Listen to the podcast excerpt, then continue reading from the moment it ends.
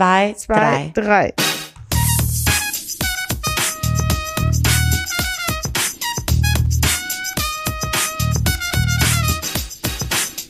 Hallo und herzlich willkommen zu unserer 31. Folge Kurzer Prozess, ein juristischer Rundumschlag mit dir Elissa Chartic-Bär. und mir, Talaye Bagheri.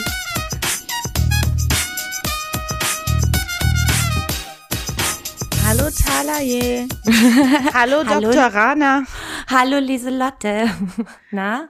Wie sieht's aus? Ja, Wie geht's? ne? Hast du schon gefrühstückt? Nee, nee, ich habe gedacht, das mache ich nach dem Poddy. Hast du schon einen Kaffee getrunken? Ja, das habe ich, einen doppelten Cappuccino. Äh, süß und blond, also gerne acht Löffel Zucker. das stimmt. Ich, erinnere mich. Damals, als wir noch im Büro zusammen saßen. Damals, als wir noch ins Büro gingen, weißt Ja. du noch, wo wir so rausgegangen sind morgens. Total krass, die Zeit. Das war schön. Ja, kommt aber ja bald wieder. Ja, wir sind heute, wir können das ja mal unseren Zuhörerinnen sagen, Samstagmorgen früh aufgestanden, nochmal Jour fix gemacht und Kaffee getrunken. Ich habe sogar ein Brötchen mit Bio Schokocreme gegessen. Wow, das ist ja mal total interessant. Ohne Palmfett Ohne oder Pal- Öl. Ja, ja, genau, so richtig heißer Scheiß aus dem Bioladen. Tutti Naturi. Tutti Natur. Das ist ja so die beste Erfindung von dir, Tutti Naturi. Ja, super. Mega freue ich mich. Schön. Also wir sind unter Druck, weil unser Produzent möchte nicht mehr, dass wir so viel aufnehmen. Und deswegen machen wir jetzt ganz schnell das Thema durch. Prüfungsreihenfolge, zack, zack, zack. Haben wir alle was gelernt? Tschüss. So also worum ungefähr. wird's heute gehen, Elisa? Ja, wir müssen langsam zum Punkt kommen, ne? Mhm. Laber, laber. Ähm, also heute, worum geht's heute? Also ich kann ja einfach mal erzählen, wie und warum ich und unter was für Umständen ich jetzt vor ein paar Tagen äh, eine Gerichtsverhandlung hatte in Rheinland-Pfalz. Da reden auch alle tatsächlich so ein bisschen pfälzisch, was total süß klingt. ähm, und da erzähle ich mal, was ich für Erfahrungen gesammelt habe. Im Kern ging es um eine vorgeworfene Vergewaltigung. Mhm. Okay. Ähm, wir waren ja diese Woche auch zusammen bei Gericht, ne? Gegner. Ach ja, stimmt. Am, Hast am du auch schon Tag wieder davor- verdrängt. Hast du schon wieder verdrängt. Aber es Da war so ein Abklatschen. Ja, zehn Minuten so, hi. Und dann so, ich habe dir, Hallo, sogar Frau noch, Kollegin. ich hab dir sogar noch vor der Richterin gesagt, boah, krass sind deine Haare lang geworden. die hat auch ein bisschen geguckt. Aber gut. Ähm, ja, ich bin gespannt, worüber du erzählst. Vielleicht äh, können wir unsere, äh, unseren Zuhörerinnen eine kleine Einordnung ähm, bieten, weil du äh, da dieses extreme Erlebnis bei Gericht hattest diese Woche ähm, und ja aktuell im März äh, Anklage erhoben wurde gegen den Regisseur Dieter Wedel, eben auch Vorwurf Vergewaltigung, bietet es sich heute an, ähm, haben du und ich überlegt, mal dieses Thema ein bisschen ja, ähm, detailreicher zu äh, betrachten, weil es ja immer so ein bisschen Clash gibt zwischen der Juristerei und wie Urteile in solchen Fällen zustande kommen und dem allgemeinen Gerechtigkeitsempfinden des Bürgers. Ähm, und damit man vielleicht da mal einen gemeinsamen Nenner hinbekommt, äh, wollen wir das heute etwas näher beleuchten. Ähm, wie immer ziemlich sachlich, äh, aber du bist ja quasi mittendrin. Du erlebst es ja an vorderster Front. Also schieß vielleicht mal los, wie es jetzt äh, vorgestern war das, ne? Wie es bei dir war. Du warst nämlich noch einen Tag danach massiv mitgenommen. Ja, das stimmt. Also es ging da nicht mal mehr um die vorgeworfene Tat an sich. Hier war ich, muss ich auch sagen, ähm, nicht als Verteidigerin, sondern als Vertreterin ähm, der Nebenklage äh, bei Mhm. Gericht. Und ähm, ja, als Anwältin ist man ja auch diese ganzen äh, Vorwürfe und Taten gewohnt. Von daher bin ich da total sachlich und natürlich unemotional reingegangen. Das war nicht mein Problem. Ich hatte vielmehr Probleme mit dem Drumherum. Denn äh, im Vorfeld gab es heftigste, wirklich heftigste Drohszenarien mhm. zwischen den Beteiligten und den Familien der Beteiligten in diesem Verfahren. Ja, es wurde halt gedroht, dass man sich umbringt. Äh, es wurden Drohungen gegenüber der Verteidigerin und mir ausgesprochen.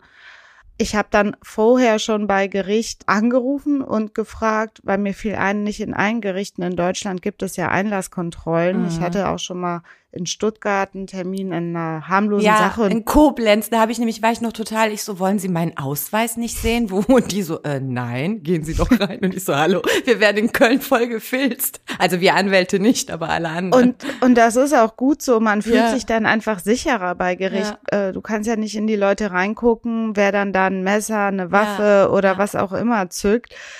Ähm, mir wurde dann mitgeteilt am Telefon schon vorher, dass äh, es keine Einlasskontrollen gibt. Und der Richter hat dann für diesen Tag Einlasskontrollen angeordnet. Ähm, mhm. Der Staatsanwalt in dieser Sache hat das wohl auch beantragt, weil er auch von der Gefahrenlage nach Aktenlage ausgegangen ist. Das wusste ich nicht. Ich hatte ja vorher keinen Einblick in die Akte. Das hat er mir dann selber gesagt äh, vor Ort. Mhm. Ja, und ich bin dann wirklich äh, ganz früh morgens aus Köln angereist, äh, wirklich mitten in der Nacht hier losgefahren, damit ich die allererste bin, die das Gerichtsgebäude betritt, sozusagen durch den Hintereingang äh, rein, wurde vom Wachtmeister am Auto abgeholt, der hat da schon auf mich gewartet, also so richtig verabredet. Das war schon eine heftige Erfahrung, muss ich sagen. Und ich war auch kurz davor, das Mandat niederzulegen. Einfach aus Angst, was mir da möglicherweise widerfahren könnte. Es ist zwar irgendwo auch Quatsch. Als Anwältin muss man sich auch solchen Situationen stellen oder sollte man.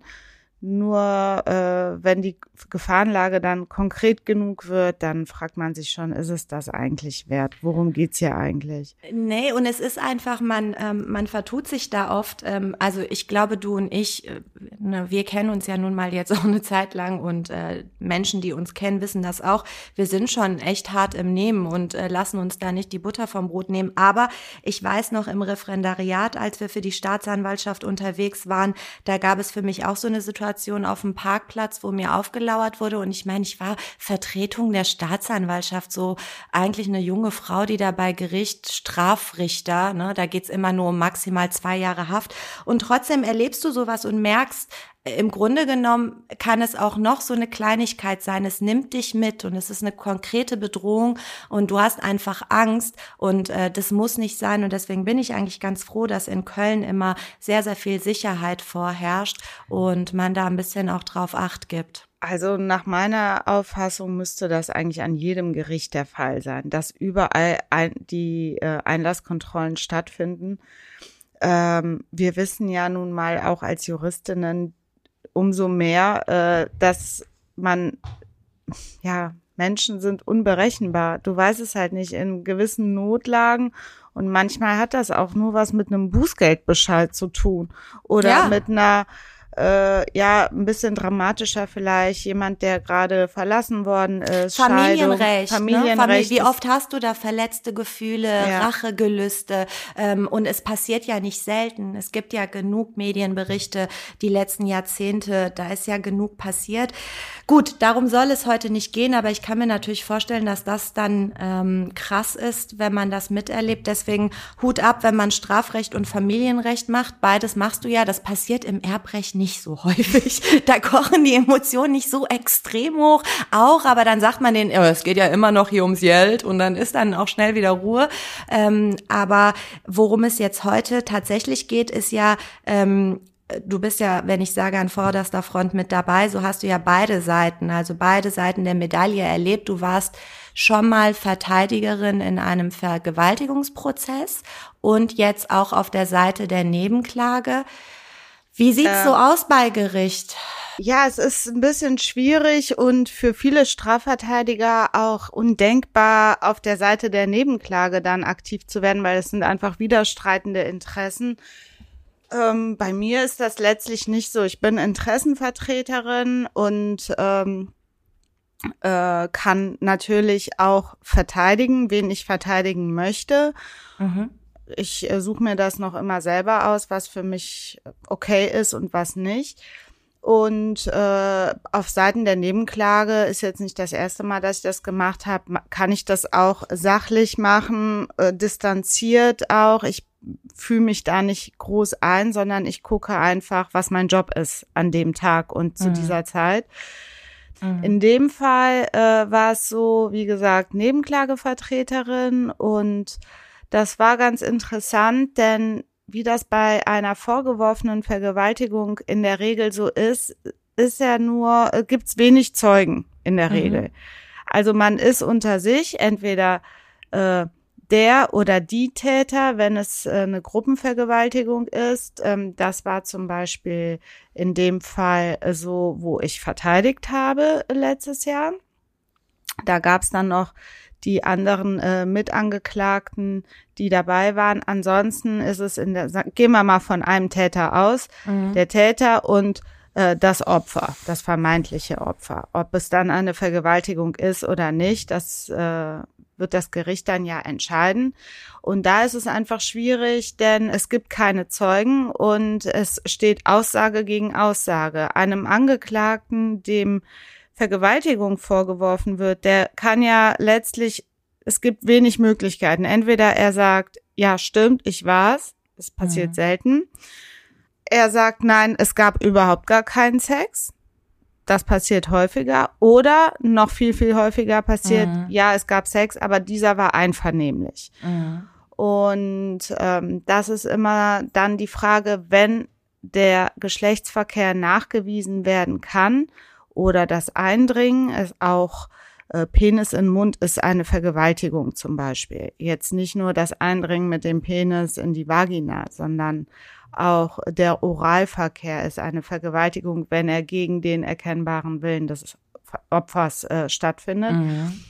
Die Schwierigkeit ist dann eben, dass es nur den Angeklagten gibt. Es kommt auf seine Einlassung an und äh, die Geschädigte die die einzige Zeugin dann letztlich mhm. ist in der Regel. Und ähm, bei Aussage gegen Aussage, was auch in der Regel der Fall ist, ist es schon schwierig fürs Gericht oder es gibt hohe Anforderungen für das Gericht, da die Beweisaufnahme zu führen, die Zeugin zu befragen, sich von den Umständen ähm, ein Bild zu machen und zu prüfen, ob es hier ähm, Widersprüche gibt, ähm, ob das Kerngeschehen wieder, einigermaßen widerspruchsfrei wiedergegeben werden kann und das Randgeschehen, also man stellt dann auch Fragen drumherum, vorher, nachher, äh, wie sah das Zimmer aus, jetzt mhm. zum Beispiel, wo das passiert ist, Gab es da eine Tür, mehrere Türen? Wo stand das Bett? Wo war der Teppich? Also solche kleinsteiligen Fragen, um halt zu gucken, kann sie sich an diese Situation erinnern? Macht das Sinn? Ist das logisch und plausibel? Ein paar Widersprüche sind normal, können mhm natürlich drin sein. Andere Widersprüche wiederum äh, sind nicht so gut auszuhalten und da muss man natürlich ganz genau nachfragen, denn man muss natürlich auch bedenken, wenn jemand wegen einer Vergewaltigung verurteilt wird, drohen hohe Haftstrafen. Das ist schon nicht ohne. Deswegen muss auch ein Gericht eine richtig basierte Grundlage haben, auf derer dann ein Urteil, ein Freispruch erfolgen kann. Mhm. Das muss man sich einfach auch vor Augen halten. Das muss man sich ja grundsätzlich. Es gilt ja, dass du verschiedene Beweismittel hast, ob nun im Strafrecht der Staat oder im Zivilrecht äh, der Bürger im Verhältnis zum Bürger. Ähm, du hast Zeugenbeweis, du hast Urkundenbeweis, du kannst Videoaufnahmen haben, Sachverständigenaussagen. Also du hast verschiedene Sachen und in der Tat bei diesen Sexualstrafdelikten ist es eben ein relativ begrenzter Personenkreis, der in der Regel da zusammen zum Geschehen was sagen kann. Und dann wird es darauf, auf, äh, darauf ankommen, wie glaubwürdig bist du als Zeugin in Personalunion Geschädigte ähm, und wie glaubhaft ist deine Aussage. Und das ist ja spannend, wie das Gericht das, das teilweise bewertet. Manchmal ist man wirklich überrascht, auch als Anwältin, egal auf welcher Seite, äh, wozu das Ganze dann führen kann. Was die Glaubwürdigkeit angeht, das ist ein ganz großer Punkt. Ähm, das gilt letztlich für jede Zeugenaussage. Der Zeuge ja. oder die Zeugin muss halt glaubwürdig sein. Und das hängt von vielen Faktoren ab. Ähm, wenn man große Zweifel hat, wenn die berechtigt sind, wenn die sich aus der Beweisaufnahme ergeben, Zweifel an der Glaubwürdigkeit bietet sich natürlich an, auch ein Glaubwürdigkeitsgutachten einholen zu lassen. Das ist dann auch wirklich interessant, sich dann auch so ein psychologisches Glaubwürdigkeitsgutachten mal durchzulesen. Also es ist in solchen Verfahren äh, auch echt spannend, Juristin zu sein. Wobei wir, wenn wir spannend sagen, äh, mit äh, keiner Silbe und äh, wirklich nicht das Leid der Opfer bagatellisieren wollen. Wir haben ja jetzt in den letzten Tagen öfter darüber geredet. Tatsächlich ist es so, dass falsche Beschuldigungen nur drei Prozent der Fälle ausmachen. Also tatsächlich ist es nicht wirklich häufig die falsche Beschuldigung. Und wir wissen beide, wir sind Frauen, ähm, jede Frau, ich glaube, ich kenne keine Frau, die in ihrem Leben nicht einmal zumindest sexuell belästigt wurde. Äh, jede von uns wurde mal angetatscht und mehr. Äh, wir wissen also, was das bedeutet und es ist, glaube ich, auch einfach extrem schlimm auf der Seite derjenigen Frau, die das erlebt hat. Du hast ja Erinnerungslücken. Es findet eine Abspaltung statt. Also das oft stimmt. liest du ja bei Facebook oder bei Twitter, ja, warum kommt jetzt nach 20 Jahren auch im Fall Dieter Wedel, ja mein Gott, dann beschäftige dich mal mit der Psyche eines Opfers, das versucht, dieses traumatische Erlebnis erstmal wegzupacken, komplett in irgendwelche dunklen Ecken und dann braucht es einen Trigger, irgendwas Kleines und alles erscheint wie Flashbacks und dann musst du dich mit der Zeit daran erinnern. Das ist also, wenn wir spannend sagen, meinen wir nicht, das ist total toll, das äh, zu erleben, was so ein Opfer da erlebt, sondern wie geht das Gericht mit all dieser Flut von Informationen, mit den psychologischen Bewegungen und allem um. Ähm, das ist in der Tat eine große Aufgabe aller Beteiligten. Ähm, und das ist natürlich spannend, das zu beobachten, weil keiner war dabei, außer die beiden, die sich da gegenüberstehen. Ähm, und dann juristisch sachlich sowohl als Verteidigerin als auch als Staatsanwältin oder Richterin zu beurteilen, wer sagt hier die Wahrheit und nicht, stelle ich mir sau schwierig vor. Es ist auch total schwierig. Also wirklich da vor Ort zu sitzen. Es konzentriert sich ja immer alles auf diese Hauptverhandlung, in der man gerade ja. sitzt. Davon gibt es in der Regel mehrere. Und man weiß, was dann alles folgt. Ich finde, das setzt einen auch wirklich unter Druck und auch als Verteidigerin und mhm. äh, Nebenklagevertreterin willst ja auch nicht, dass jemand Unschuldiges einfach für die nächsten fünf Jahre in den Knast kommt. Mhm. Ähm, deswegen ist es unglaublich wichtig, eine Beweisaufnahme ganz gründlich zu führen. Und für den juristischen Laien ist es auch vielleicht nochmal erwähnenswert, es ist da nicht so, ah, die Frau zum Beispiel sagt, sie ist vergewaltigt worden, der Mann wird angeklagt und natürlich muss das Gericht diesen Mann verurteilen. Mhm. Dieses äh, Empfinden, dass das so sein muss, ist was komplett anderes als so ein Prozess, der andere Erfordernisse hat, der an strenge Voraussetzungen, also eine Verurteilung an strenge Voraussetzungen gebunden ist und diese Voraussetzungen erstmal vorliegen müssen und nachweisbar sein müssen mhm. mit Beweisen, mit starken Indizien zur Überzeugung des Gerichts und all diese Erwägungen, die das Gericht trifft, also die ganzen Einzelheiten der Gesamtschau müssen auch in das Urteil rein, damit die Basis, auf derer eine Verurteilung erfolgt, auch schriftlich nachlesbar ist damit es eben auch nicht äh, in der Rechtsmittelinstanz angegriffen werden kann. Im Grunde genommen ist es ja so, äh, du sprichst ja, das wissen wir ja beide immer auch aus Strafverteidigersicht. Tatsächlich ist es ja so, dass äh, das Gerechtigkeitsempfinden, was Vergewaltigung und sexuelle Übergriffe angeht, ja leider immer noch ein bisschen misogyn ist. Das heißt, äh, man hört äh, hauptsächlich Männer, äh, die grundsätzlich sagen, ja, ist sie ja auch selber schuld und eigentlich habe ich da kein Nein gehört und Nein heißt ja auch nicht unbedingt Nein. Tatsächlich ist es so, nur um da hier mal auch die Zahlen zu nennen, äh, 2019 wurden deutschlandweit 66 Prozent aller Verfahren im Bereich Sexualdelikte von der Staatsanwaltschaft eingestellt. Also 66 bis 70 Prozent werden per se eingestellt und von denen, die nicht eingestellt werden, ist die Verurteilungsquote mit einem Wert von 10 Prozent auch extrem gering. Also tatsächlich ist es schwer, auch für Frauen, ähm, es gibt sowieso sehr wenig Frauen, die diesen Weg gehen. Also 85 Prozent der sexuellen Gewalttaten gar nicht zur Anzeige gebracht werden. Das ist natürlich krass. Viele Frauen scheuen diesen Weg. Keine hat danach was Gutes erlebt. Also dieser, dieses Argument, die wollen da, da reich und berühmt werden, ist sowas von hirnrissig, das dumm ist, und frauenverachtend. Also, das, ähm, das sehe ich wirklich ganz exakt genauso. Also ja. dieses Argument ist einfach äh, so äh, fehlerhaft von allen Seiten. Ja. Welche Frau hat jemals Vorteile davon genossen, ähm, einen solchen Vorwurf äh, öffentlich zu machen und den dann möglicherweise ja. bei Gericht durchzusetzen? Also ja. jeder Frau schadet das massiv.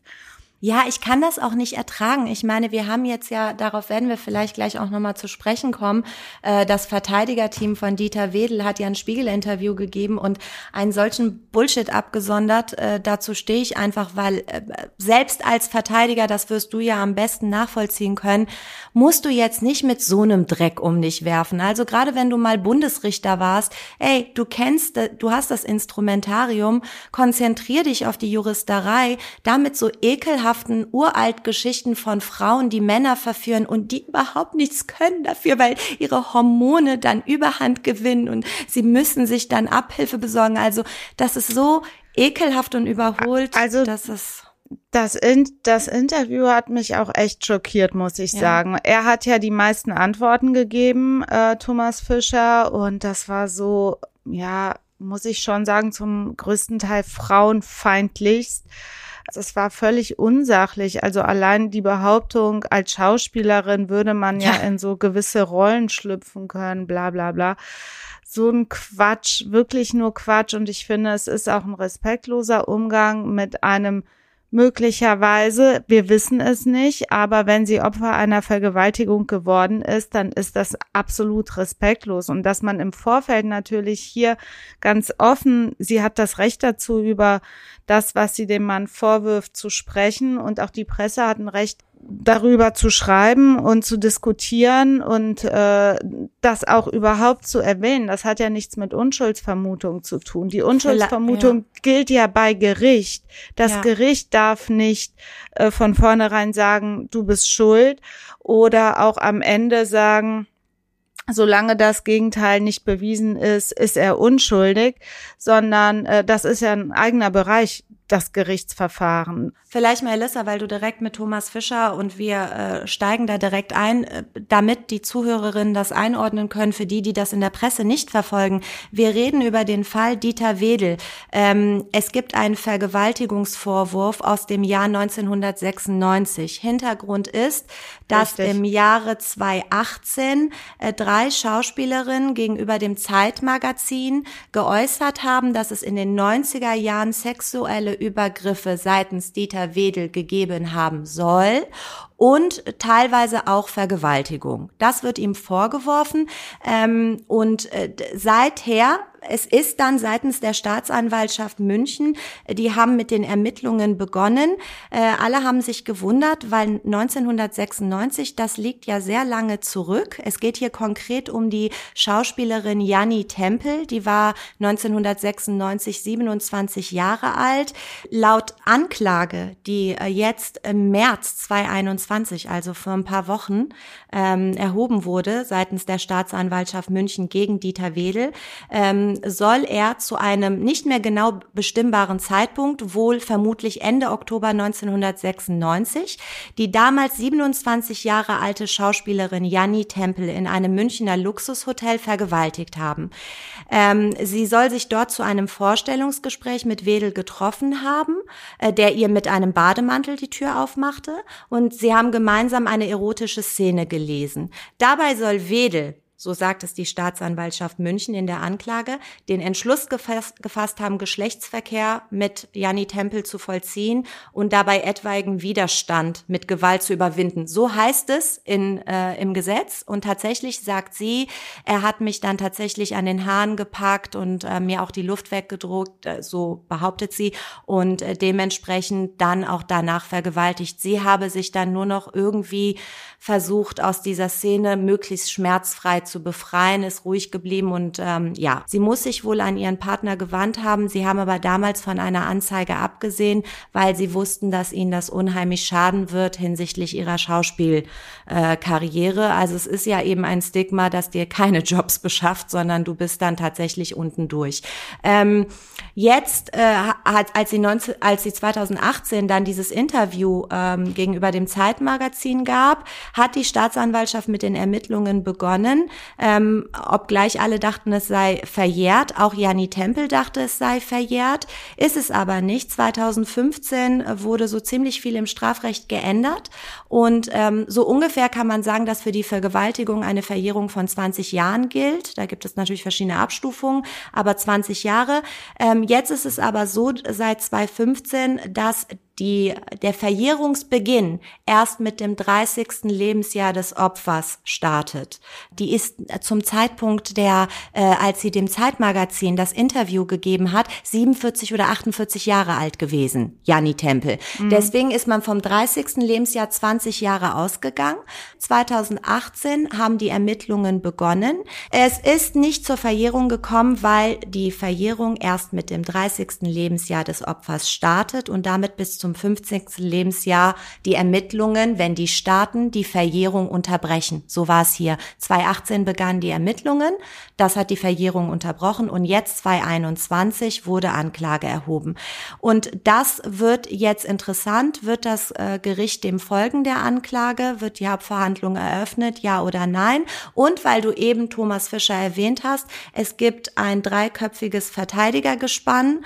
Dieter Wedel ist als Regisseur, ist ihm das das wunderbar gelungen, diese Figuren auch so dramaturgisch gut zusammenzustellen, wie ich finde. Es ist einmal äh, der Kollege Gauweiler, ähm, die Kanzlei nennt sich Gauweiler und Sauter. Wenn jemand mal möchte, Justizminister ehemaliger Sauter ist jetzt wegen der Maskenaffäre ein bisschen in Problemlage geraten und es gab einen Vermögensarrest von über einer Mio, weil der gute Kollege auch ähm, äh, bei der Maskensituation als Anwalt da vermittelt vermittelt hat und ein bisschen Lohn bekommen hat dafür, ähm, ist vielleicht eine Korruption. Dann gibt es die Anwältin Dörte Korn und Richtig. Dann gibt es noch einen Verteidiger, der sich jetzt für diesen Fall extra zum Verteidiger zulassen ließ, also zum Anwalt äh, zugelassen lassen hat, zulassen lassen hat, ist richtig, ne? Thomas Fischer, ehemaliger BGH-Richter, ähm, schwieriger Mensch, ähm, und der ja, hat sich sehr schlimm geäußert. Nicht nur, nicht nur ehemaliger BGH-Richter, sondern auch ähm, ja Autor und Kolumnist beim Spiegel. Die meisten kennen seine Kolumne. Ich lese die auch immer gerne, ähm, wobei ich jetzt die letzten Male wirklich ähm, überhaupt nicht begeistert war, um es ja. mal milde auszudrücken. Ähm, jetzt auch zuletzt den Text, äh, mhm. die Kolumne über den äh, Kollegen Schirach zu lesen, das ist schon extrem despektierlich und ich frage mich, warum? Ja. Also es gibt äh, für so eine Art von Bashing aus meiner Sicht überhaupt gar keinen Anlass. Aber das ist äh, außer man ist ein Narzisst, könnte ist eine Vermutung, mutmaßlich. Genau, das ist natürlich auch ein psychologischer Ansatz. ähm, ich weiß es nicht, aber ähm, er hat sich auf jeden Fall extrem weit aus dem Fenster gelehnt, wobei er ja frisch als Verteidiger ist. Ja. So viel ne, als BGH-Richter hat er ja natürlich ein bisschen was zu sagen als ehemaliger, aber so als Verteidiger ist er ja neu äh, im Business. Und dafür, er hat auch, wie gesagt, habe ich eben schon erwähnt, die meisten Fragen beantwortet. Mhm. Das Foto im Spiegel war so ein bisschen wie so eine Band aufgestellt. Äh, Gauweiler, Korn und Thomas Fischer in so einer Dreier-Kombo. Und er ist so der Frontman ein bisschen. Äh, so kam es mir jedenfalls vor. Ähm, klingt lustig, aber der Inhalt des Interviews ist fast empörend, muss ich auch sagen. Ich finde das sehr unglücklich äh, alles gelaufen. Und ähm, auch, das mag man als richtigen Verteidiger-Move sehen, diese Dreier, äh, das Dreiergespann hat ja den Spiegel selbst eingeladen, um dieses mhm. Interview zu geben. Also es gab keine Anfrage vom Spiegel an die äh, Verteidiger, sondern umgekehrt, die wollten sich äußern. Es ist als Anwältin schwierig zu lesen. Ähm, als Verteidigerin kann ich nicht urteilen, bin ich nicht. Aber als Anwältin ist es ekelhaft zu lesen, weil man sich denkt, echt unterstes Niveau. Ähm, und auch als Frau ist es beunruhigend. Es bestätigt dieses Bild von dem alten, heterosexuellen, weißen, privilegierten Mann.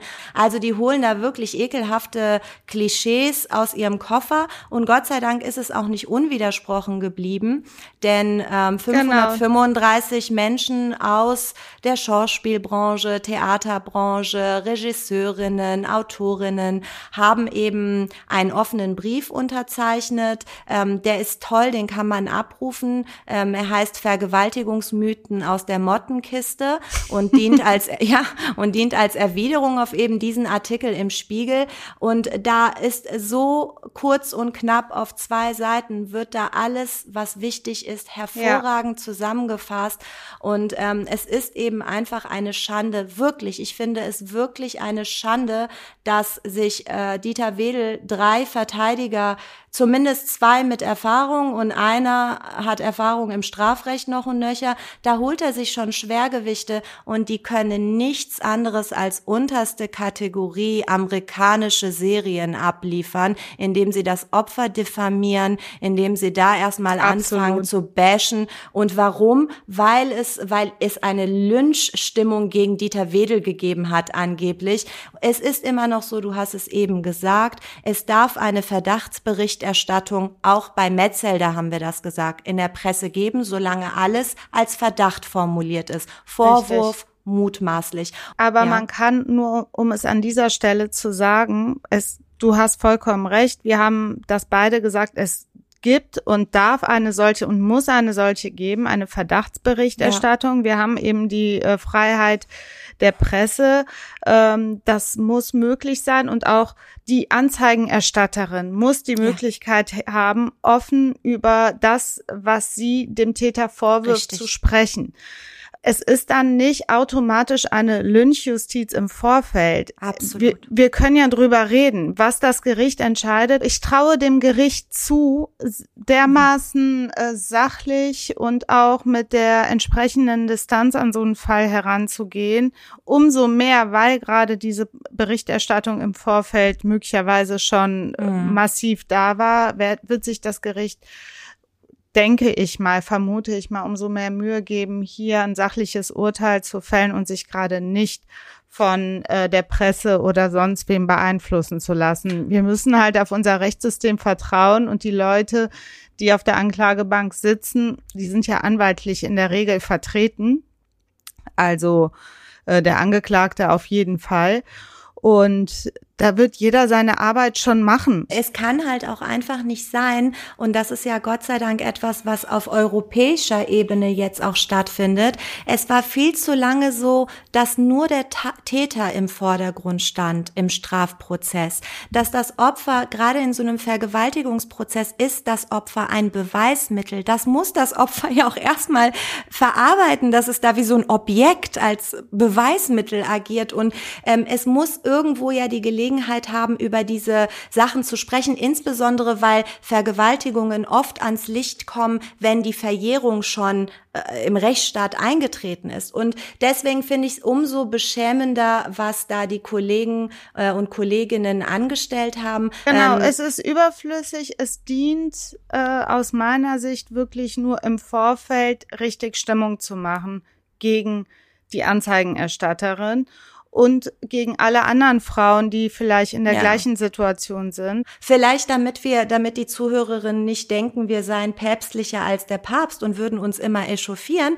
Äh, sinngemäß, sinngemäß haben die drei gesagt, ähm, Frauen sind es selber schuld, Schauspielerinnen äh, neigen dazu, sich auch vielleicht in diese Situation zu begeben und können mit Grenzüberschreitungen nicht umgehen äh, und Schauspielerinnen können gut in andere Rollen schlüpfen, was nichts anderes anderes bedeutet, als wunderbar lügen und das Gericht davon zu überzeugen von einer Sache, die nicht stimmt. Also nochmal Vergewaltigungsmythen aus der Mottenkiste.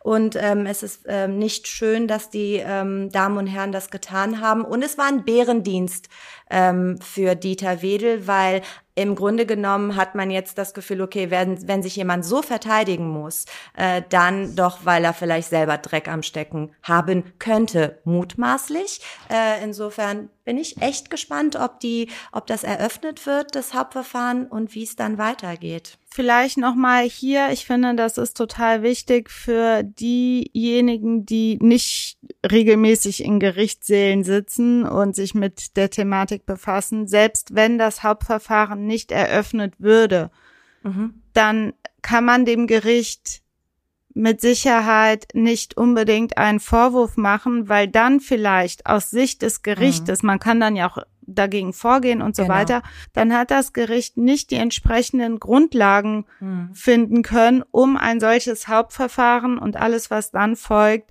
führen zu können. Aber dann heißt das nicht, dass das nicht passiert ist, sondern rein rechtlich liegen die Voraussetzungen für die Eröffnung eines Hauptverfahrens dann nicht vor. Wir haben ja eben schon gesagt, jetzt wird so langsam auch auf europäischer Ebene der Opferschutz auch ernst genommen. Ähm, es gibt verschiedene Richtlinien, die auch umgesetzt wurden. Es gibt, wenn man das googelt, eine Opferfibel vom Justizministerium. Da, da drin steht, wie man vorgehen kann, was man für Rechte hat. Gerade Frauen, die vergewaltigt wurden oder die sexuelle Übergriffe erlitten haben, wenn sie irgendwann die Kraft empfinden, sollten sie sich an Hilfsorganisationen wenden. Es gibt die die Nebenklage, die bei bestimmten, das hast du zu Beginn gesagt, du warst ja gerade Nebenklägerin, bei bestimmten Delikten ist die per se zugelassen, gerade bei Sexualstraftaten. Das zahlt häufig der Staat. Ähm, dann ist eben genau. diese Nebenklage steht dir zur Verfügung und unterstützt dich, kennt sich juristisch aus, kann auch, weil du als vergewaltigte Person Zeugin in diesem Prozess bist, ist das auch dein Beistand, sagt dir, wie du die Sachen einordnen kannst, bereitet dich vor. Ähm, als Frau sollte man da nicht unvorbereitet reingehen eingehen und als Mann, dem das vorgeworfen wird, der das so nicht sieht, weil er meint, es sei einvernehmlich, gilt das genauso. Man muss sich an eine Verteidigerin wenden und sich dann eben bestmöglich verteidigen gegen den Vorwurf. Natürlich, und das will ich auch nochmal sagen. Es gibt, wenn auch sehr selten, den Vorwurf der Vergewaltigung, der unzutreffend ist. Ja. Das gibt es. In Köln haben wir es gerade erlebt. Wenn man sich mit dem Thema auseinandersetzt, wird man sehen, oh, es ist wirklich überhaupt nicht einfach, hier klare Entscheidungen zu äh, finden und zu treffen und auch den Sachverhalt lückenlos aufzuklären. Ja. Und so abgedroschen, wie es klingt, es ist Gott sei Dank einer der wichtigsten Statuten in diesem Rechtsstaat, im Zweifel immer noch für den Angeklagten. Ne? Das heißt, natürlich ist es für Frauen, du bist immer die Verteidigersüchtig, immer so ein bisschen die feministische, aber ist vielleicht ganz gut bei diesem Thema. Es ist natürlich für Frauen auch einfach sauschwer, ne? A, sich an die Polizei zu wenden, einen solchen Gerichtsprozess durchzustehen gehen. Das muss man sehen, auch wenn es sehr wenige Fälle sind. Nochmal, nur drei Prozent aller Fälle sind falsche Beschuldigungen, aber die gibt es natürlich auch und dann ist es auch für denjenigen, dem der sich diesem Vorwurf gegenüber sieht, echt extrem krass. Denn trotz Freispruch, trotz Freispruch bleibt ja doch häufig ein bisschen das Stigma übrig. Nicht Und, ein bisschen, äh, sondern ja. für beide Seiten. Es für beide nur, Seiten. Es gibt ja. nur Verlierer in, in solchen ja. Verfahren. Ja, also um zum Abschluss zu kommen, der Fall Dieter Wedel bleibt spannend, weil als kleiner Spoiler für vielleicht die nächsten 100 Folgen, die wir noch haben, äh, es ist fraglich, ob äh, Thomas Fischer an Bord bleiben darf als Verteidiger Verteidiger, weil er sich vorher mit dem Opferanwalt, also dem Nebenklagevertreter, dem ähm, Vertreter der äh, Schauspielerin Jani Tempel, ausgetauscht hatte. Bevor er Anwalt wurde, haben sie sich fachlich ausgetauscht über diesen Fall. Ähm, und dann könnte es natürlich sein, dass er sich eigentlich jetzt gar nicht mehr als Täterverteidiger hergeben darf. Das bleibt spannend. Und ansonsten sind das furchtbare Fälle, aber wir versuchen immer mal wieder, diese juristisch schwierigen Fälle einzuordnen, damit vielleicht das Gerechtigkeitsempfinden der Bevölkerung sich ein bisschen daran anpasst, wie es tatsächlich am Ende entschieden wird und wie es auch nach rechtsstaatlichen Grundsätzen absolut richtig ist.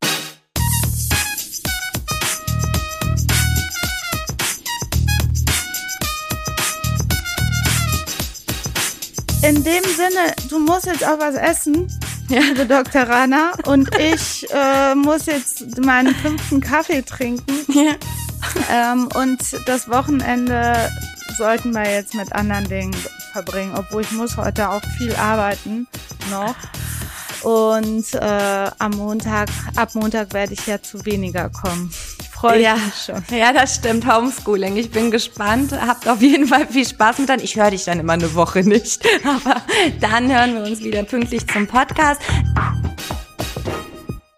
So, liebe Zuhörerin, vielen Dank fürs Zuhören. Das hat richtig Spaß gemacht heute. Wir wünschen euch eine super Zeit und freuen uns, wenn wir uns in zwei Wochen nochmal hören. Das war unsere 31. Folge Kurzer Prozess, ein juristischer Rundumschlag mit dir.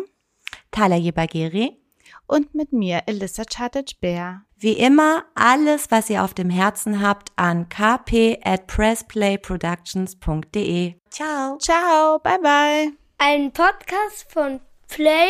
Press Play. Press Play. Press Ein Podcast von Press Play Productions. Press Play Productions. Ein Podcast von Press Play Productions.